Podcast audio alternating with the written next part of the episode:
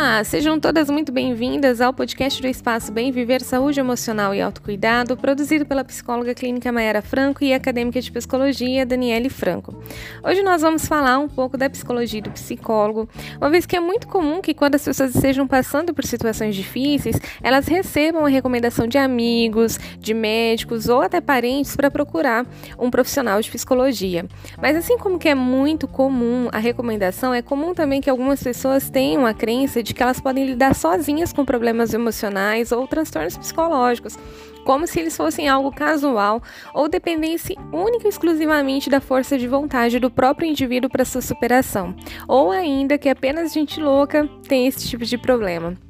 No entanto, nós sabemos né, que os prejuízos emocionais podem acometer qualquer pessoa e que, assim como qualquer outro órgão do nosso corpo pode adoecer, a nossa mente e o nosso coração também podem ser atingidos com as dores da vida e não há problema algum em procurar ajuda ou precisar dela. A psicologia é uma das ciências que estuda a mente e o comportamento humano. Ela engloba todos os aspectos da vida da pessoa, incluindo né, os fatores que favorecem a sua saúde emocional e também aqueles que adoecem a mente. A profissão de psicóloga, então, investiga, faz o diagnóstico e trata essas doenças com o objetivo de fazer com que as pessoas vençam as barreiras ou os empecilhos que as impedem de viver de uma forma mais plena, feliz e produtiva.